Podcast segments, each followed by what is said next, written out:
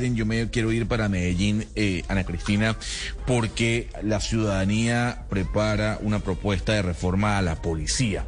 Eh, una propuesta que se quiere llevar, si no me equivoco, el con, al Congreso el próximo 9 de septiembre. ¿Es así?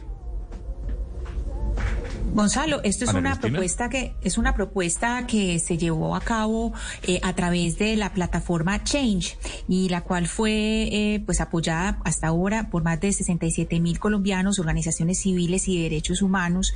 Y es muy importante porque hay una serie de propuestas claves y esto es un poco en contraposición a la reforma a la policía, a las reformas pues que dijo el gobierno después de todo lo que de todo lo que ha pasado en el paro nacional eh, y por las cifras pues tan alarmantes porque pues que tuvimos más de 1.200 casos de violencia policial, 100 casos de abusos eh, de la fuerza, 20 muertes violentas, 26 muertes violentas, eh, según la ONG Temblores y otros grupos de derechos humanos. Entonces, digamos, esta es una propuesta que viene después de la propuesta del gobierno y que tiene eh, una serie de puntos claves como el cambio de doctrina, el traslado a otro ministerio y no y la no aplicación del fuero penal militar, Gonzalo.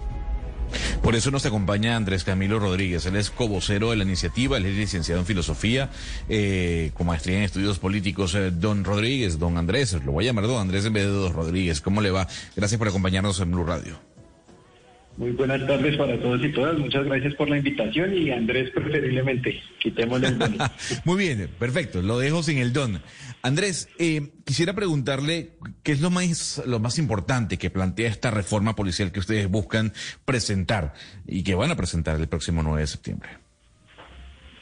Bueno, pues eh, es una reforma muy importante porque consideramos que eh, es sumamente una apuesta estructural y orgánica que contribuya a que la institución eh, esté acorde a los retos del siglo XXI y, a fortalecer la democracia colombiana que tiene tantas valencias por estos momentos.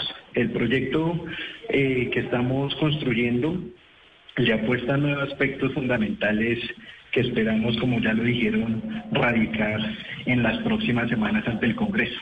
Por un lado, la reestructuración de un conjunto de enfoques y principios que contribuyan a replantear el horizonte de la doctrina de la institución. Asimismo, poder reconstruir la institución con base en la confianza y eso pasa fundamentalmente por lograr estrategias de mejoramiento, transparencia y gestión institucional de una forma mucho más abierta y con mejores oportunidades de seguimiento y control de la ciudadanía, pero también del Ministerio Público. Asimismo, eh, hay un bloque enfocado a la carrera policial, lo cual pasa por un equilibrio de las condiciones y posibilidades para quienes deciden ingresar a la institución.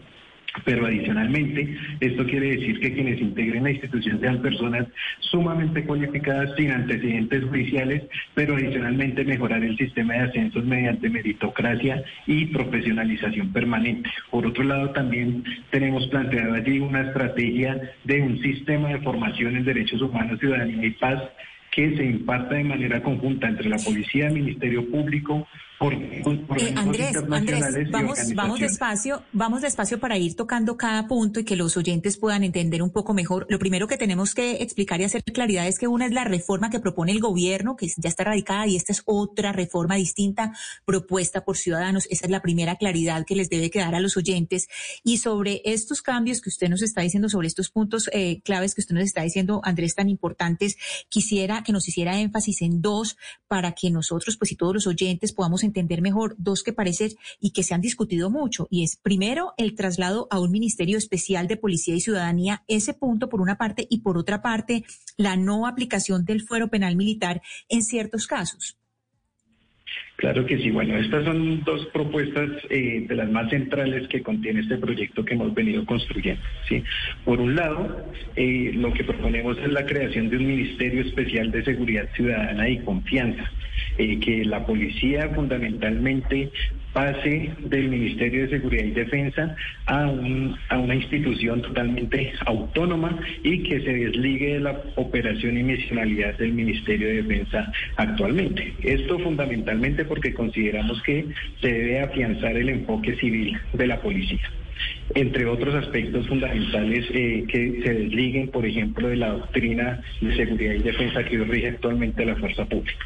Y por otro lado, lo que tiene que ver con el fuero penal militar. Nosotros consideramos que el alto grado de impunidad que se está viviendo actualmente en la institución tiene que ver con las limitaciones del fuero penal militar. Y aquí es importante hacer una distinción entre el procedimiento disciplinario de la policía y cuando los casos se trasladan a investigación penal. Y aquí, digamos, hay un vacío en donde fundamentalmente lo que consideramos es que quienes se encuentren vinculados en casos graves de em. violaciones a derechos humanos contra la sociedad civil sean eh, juzgados por la justicia ordinaria y no les aplique el fuero. Don Andrés, usted me perdona, yo le, yo le interrumpo y le hago una última preguntita que sí me parece importante. Esto pues suena muy interesante, pero yo me pregunto cómo van a recibir, eh, cómo va a recibir la policía esto. ¿Ustedes han tratado de hablar con ellos, socializar esto o comunicar esto con ellos para ver si esta reforma sí tiene algún nivel de aceptación dentro de la policía? Este proceso de construcción de ley viene siendo sumamente colectivo y lo venimos impulsando a nivel nacional y dentro de ese diálogo que hemos venido haciendo hay integrantes eh, de la fuerza pública, pero adicionalmente hay personas que eh, hicieron su carrera y que actualmente pues ya se encuentran desligados de la institución. Y parte de esta recomendación principal eh, viene y proviene de propuestas de estas personas. Listo.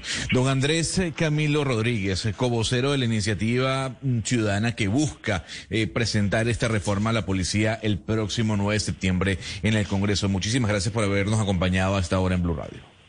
Bueno, muchas gracias a todos y todas y les recordamos que la alternativa es reformar la policía ya. Muchas gracias.